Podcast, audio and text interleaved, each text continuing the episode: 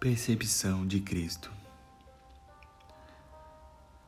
Sempre que algo começar a desintegrar-se em sua vida com Jesus Cristo, volte-se imediatamente para Ele e peça-lhe que restabeleça o seu descanso interior. Jamais permita que aquilo que gera intranquilidade permaneça em sua vida. Pense em cada um desses detalhes que estejam causando essa desintegração como algo a ser combatido, não tolerado. Peça ao Senhor para colocar a percepção dele em você, e a percepção que você tem de si mesmo desaparecerá.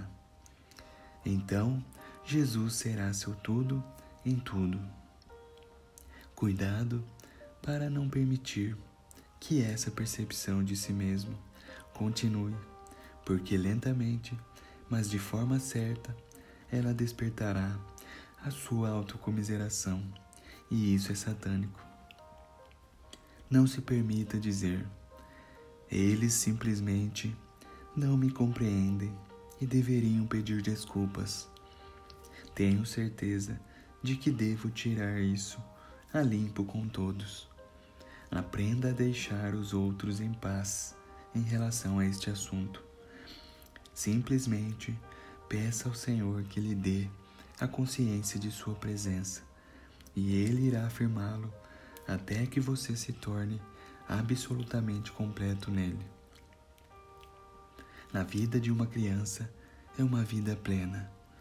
Quando tenho absoluta consciência da minha percepção de Cristo, algo está errado. É o doente quem sabe o que é saúde o Filho de Deus não tem consciência da vontade de Deus, porque ele é a vontade de Deus. Quando nos desviamos, mesmo que seja bem pouco, da vontade de Deus, começamos a perguntar: Senhor, qual é a Sua vontade? Um filho de Deus nunca ora para ter consciência de que Deus responde às orações porque descansa na certeza de que Ele sempre as responde. Se tentarmos superar nossa autopercepção por meio de qualquer um de nossos métodos racionais, apenas a fortaleceremos tremendamente. Jesus diz: Vinde a mim, e eu vos aliviarei.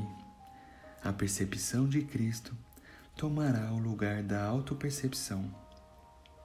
Onde quer que Jesus entre, ele traz descanso, o descanso consciente de ter completado a sua missão em nossa vida.